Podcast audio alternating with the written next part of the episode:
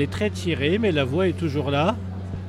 Et mais déjà, merci Nico de nous accueillir, parce que c'est la deuxième année qu'on collabore.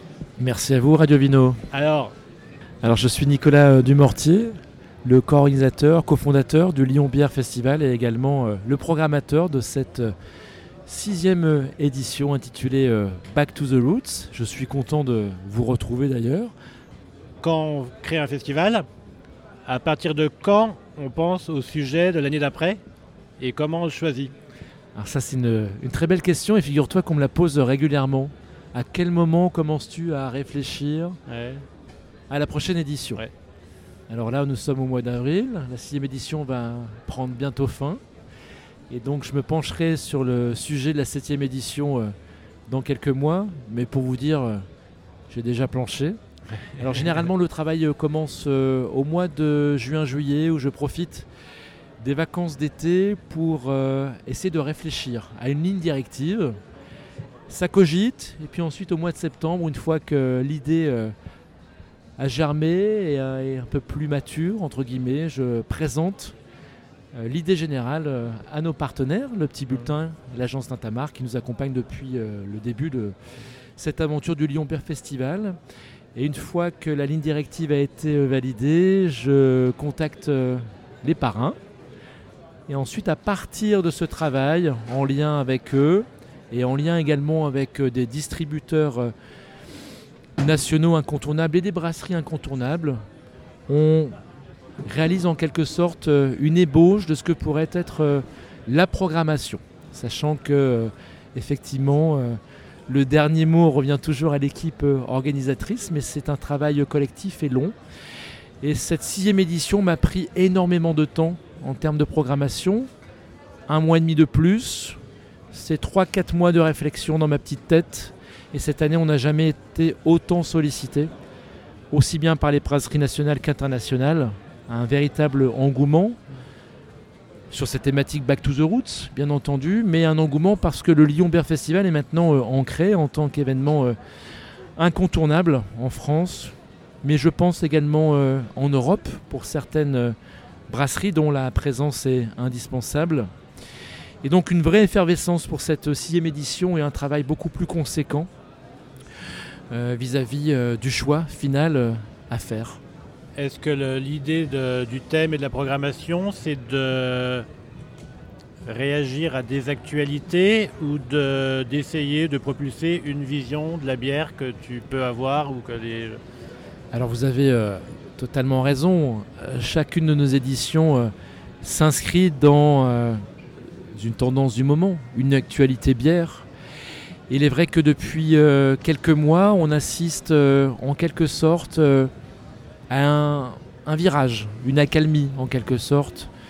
C'est-à-dire que j'ai l'impression que petit à petit, les tendances euh, éphémères sont peut-être euh,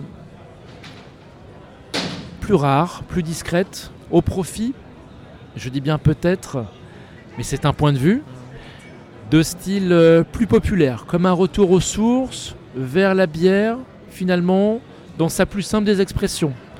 La bière qui goûte la bière, et c'est vrai que j'ai pu le rappeler à plusieurs reprises, depuis quelques années, on a assisté vraiment à une explosion de ces nouvelles tendances, mais qui étaient, selon moi, destinées à des consommateurs beaucoup plus jeunes. Et d'ailleurs, euh, ça ne vous a pas échappé que les styles étaient beaucoup plus édulcorés. On a eu toutes les couleurs dans la bière depuis euh, quelques années. On a eu des bières euh, multifruits, très édulcorées. Et on s'est peut-être finalement éloigné du sujet. C'est la question que je me suis posée.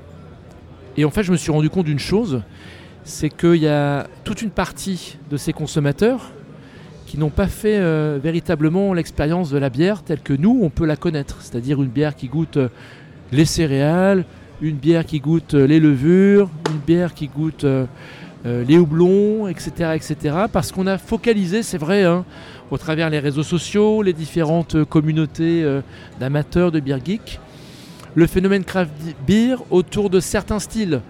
Mais il ne faut pas oublier que la bière ne se résume pas uniquement à une aventure qui daterait depuis quelques années en France, mais au contraire, hein, l'aventure a, a commencé euh, fin des années 90 avec des styles qui n'étaient pas du tout euh, dans les tendances actuelles, mais c'était des styles qui tranchaient déjà à l'époque parce qu'on avait par exemple une véritable amertume dans la bière, euh, on avait euh, le goût des levures, on avait un savoir-faire. Et petit à petit, on a gommé, j'ai l'impression, l'amertume pour plaire au plus grand nombre. On a fait aussi des bières acides, mais pas trop acides pour plaire au plus grand nombre. Et puis on a fait des bières euh, avec des couleurs différentes pour, plaire au plus grand nombre. On a également fait plein de couleurs sur les canettes. Et je me suis posé la question, est-ce que finalement c'est pas devenu un objet marketing tout simplement, avant d'être quelque chose qui est fait pour se faire plaisir, tout simplement. Mhm. Voilà en, quelques mots l'humeur du moment. Maintenant, est-ce que l'avenir de la craft va se jouer dans ce retour aux sources? C'est la grande question. J'imagine que des grandes marques euh, doivent faire la danse du ventre pour participer au festival. Est-ce que c'est facile de résister, de dire euh, non? Alors on a été euh, sollicité par différentes euh, tailles de brasseries. On a été aussi sollicité par des grandes marques, effectivement. On assiste depuis quelques années aussi à des regroupements, c'est un phénomène un peu nouveau. Euh, des brasseries qui s'organisent euh, pour finalement mutualiser, partager aussi le coût des matières premières, etc. Mais il est vrai qu'on a été parfois étonné que dans un festival craft, des brasseries d'une taille aussi importante nous sollicitent. On a toujours eu, euh, je pense, euh, un intérêt de la part des industriels pour être présent au Lyon Beer Festival. Simplement, c'est un festival dédié à une aventure plutôt humaine, c'est-à-dire euh, que la plus grande majorité des brasseries brassent entre 500 et 2000 hectolitres, c'est-à-dire une goutte d'eau, par rapport à ces fameux industriels ou ces fameux regroupements de brasseries qui visent plusieurs euh, dizaines, parfois plusieurs centaines hein, euh, de milliers euh, d'hectolitres.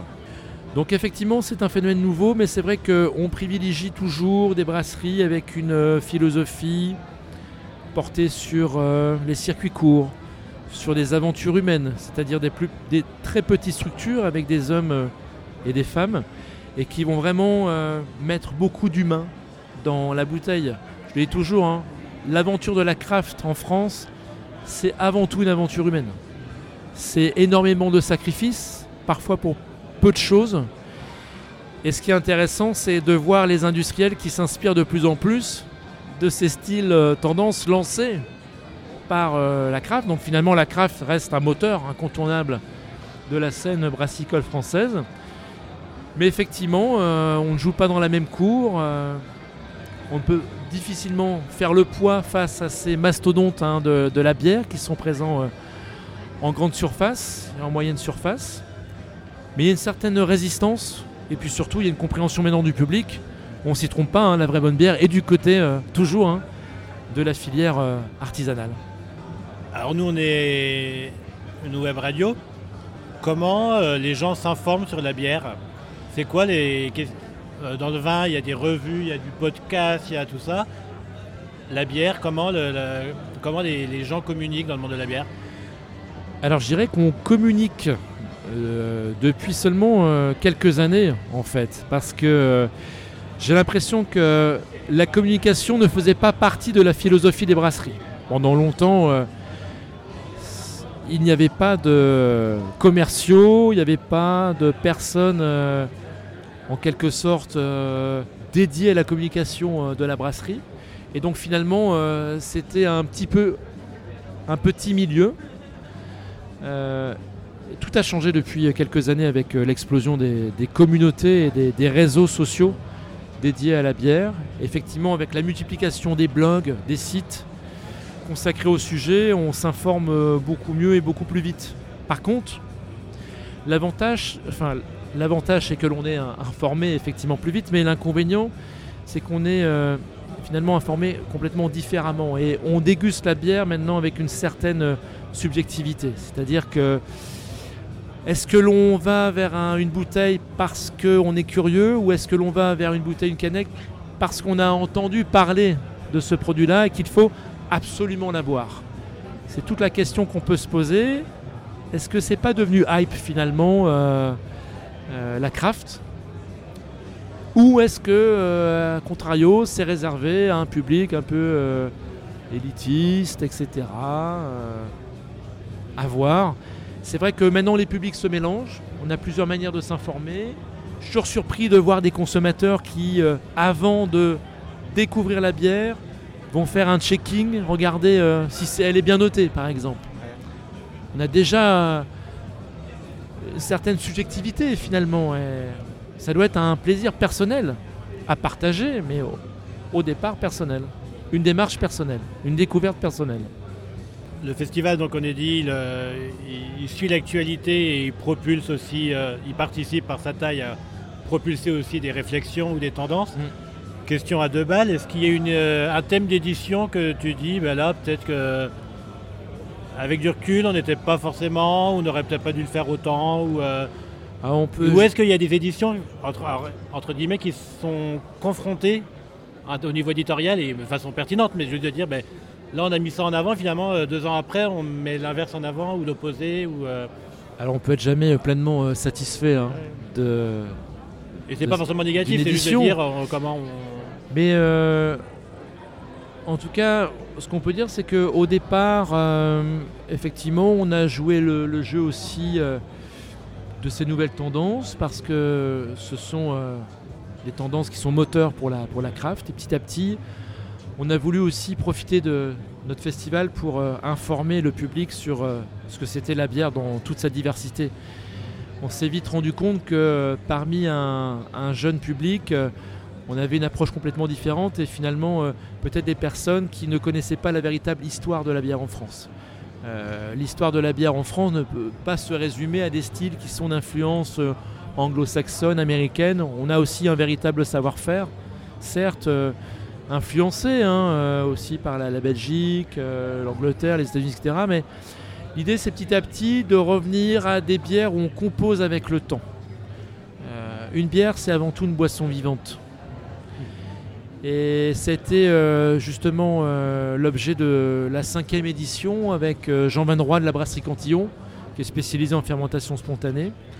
Et cette année, Back to the Roots avec Daniel Thierry et Chris Gillard, qui sont vraiment des amoureux des levures, des céréales, mais aussi de ce que l'on peut trouver, ce que l'on peut puiser autour de la brasserie ça reste de magnifiques euh, bières et l'idée c'est de recentrer voilà, toujours sur une thématique à une dimension euh, historique et, humaine. Et puis aussi incorporer beaucoup de, gastronomie. Hein. On a eu l'occasion lors de la quatrième édition avec notre premier parrain, hein, Florent Laden, de mettre un peu plus de gastronomie et, de bière aussi, puisque Florent Laden avait un pied euh, dans la bière.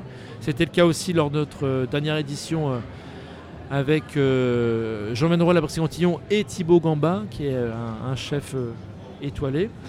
Euh, voilà, il faut trouver un juste équilibre entre ces nouvelles tendances et ces styles qui existent et qui participent à démocratiser la bière aux quatre coins du monde et dans toute la France.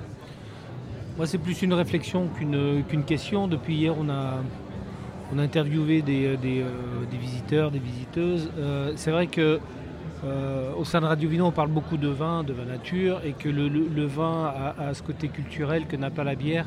C'est-à-dire qu'on a cette notion de, terroir, de cépage, de géographie que n'a pas la bière. Et quand on pose la question à, ces consommateurs qui sont très jeunes, pour la plupart, mm. entre 20 20 25 ans, ils ne savent pas. Et, ce qui ressort, c'est que on n'a pas d'infos. C'est-à-dire qu'on va acheter de la bière, mais sans trop savoir ce qu'on ce qu'on achète. Mais tout est une question, euh, tu l'as dit, hein, de, de curiosité. Mm. Soit effectivement, euh, on est une approche de la bière qui se limite à, finalement une note sur un réseau social. Et on se dit, bah voilà, cette bière est bien notée, donc euh, je dois la découvrir absolument. Et mon aventure euh, en reste là. Ou au contraire, je vais peut-être écouter les autres, essayer de m'ouvrir à des styles différents, et ensuite me renseigner sur les hommes et les femmes qui sont derrière cette bouteille, derrière cette étiquette, en savoir un peu plus sur le savoir-faire. Euh, normalement, toutes les informations, on peut les, trouver. Je pense que c'est une histoire de, génération. On a des consommateurs qui ont une approche différente parce que, en plus d'avoir une expérience bière, une expérience du vin, du whisky, ce sont des épicuriens. Effectivement, ce sont des, personnes un peu plus euh, âgées. Mais qui ont fait leur découverte de la bière sont les réseaux sociaux. Donc ils sont allés voir leur caviste, ils sont allés voir le brasseur, ils ont posé des questions. Il n'y avait pas forcément euh, Internet, euh, Wikipédia, etc. C'est une question de curiosité. Et je trouve dommage en tout cas de se limiter à une dégustation de la bière euh, simplement parce qu'on en a entendu parler et qu'elle était bien notée. Hmm. Je crois que chaque boisson fermentée connaît sa propre révolution. Voilà, on a eu cette révolution de la craft euh, aux États-Unis qui a commencé euh, début des années euh, 80, qui est arrivée euh, quasiment 20 ans plus tard euh, en France. Par contre, on avait euh, tout un historique, nous, sur le vin que n'avaient pas les, Américains, par exemple. Donc, euh, chaque pays a, sa, a son histoire, sa, sa propre démarche sur euh, ses boissons fermentées. Euh, je suis aussi euh, très surpris de voir l'engouement pour euh, l'univers des, des kombucha et des kéfirs, par exemple, hein, euh, qui effectivement connaissent aussi une petite révolution euh, par chez nous. On a parlé aussi du, cidre. C'est vrai qu'on assiste aussi à un retour aux sources hein, sur le, cidre. Depuis quelques années, on a, on a vu une explosion du cidre, mais plutôt sur les, les ciders. et là, on revient à des choses essentielles avec bah, des appellations. On remet à chaque fois hein, de l'humain hein, dans, tout ça, c'est important. Ce ne sont pas les réseaux sociaux qui doivent dicter euh, la mode dans la bière. Au contraire, ce sont des démarches euh, personnelles, mais aussi euh, des rencontres, du collectif bien entendu. Je crois que le caviste, le distributeur a son rôle à jouer dans, en quelque sorte, cette ouverture d'esprit sur tous ces styles hein, qui font la planète bière en France. Donc euh, on n'aura pas aujourd'hui le thème du prochain festival. Il est dans ma tête. Il est dans ta tête. Bon. On va Bien te laisser entendu. encore euh, quelques matinées à traver et à penser à ce thème. et puis euh, Alors le problème c'est que je ne me rase jamais, c'est le problème. ça avance quand même. Un grand merci, euh, Merci à vous. Radio Vino et. Ouais. j'en profite puisque j'ai le micro pour remercier l'ensemble de nos partenaires et sponsors Ouais. pour cette sixième édition, l'ensemble des, des brasseries qui nous ont fait euh, confiance, l'ensemble euh, des, bénévoles. hein. Le festival ne serait pas euh, ce qu'il est aujourd'hui sans l'investissement, sans compter des bénévoles. Je remercie également à titre personnel nos partenaires historiques, l'agence Tintamar, le Petit Bulletin, le groupe Unagi, Marc Renault, Jessica Derieux, Marion Gillot, Carla, Elisabeth, Morgane, Nicolas Eberlé, Gary, qui nous accompagnent depuis le, début, qui font un travail de, dingue. Je remercie euh, également euh, mon associé, Michel euh, Mazurel, cofondateur de la CAP Biéronomie. Et puis je remercie également les amis, les copains, la famille qui m'entoure depuis la création de ce festival parce que faut pas oublier mais il y a un support de la famille qui est euh, indispensable euh, durant ces mois et mois de, de, tra- de- de- de travail. Merci euh, à vous, Radio Vino. On se voit bientôt du coup, la Radio prochaine édition. Ra- Radio, Radio Bureau. À bientôt, Merci à toi. Merci. Salut. je vous en prie.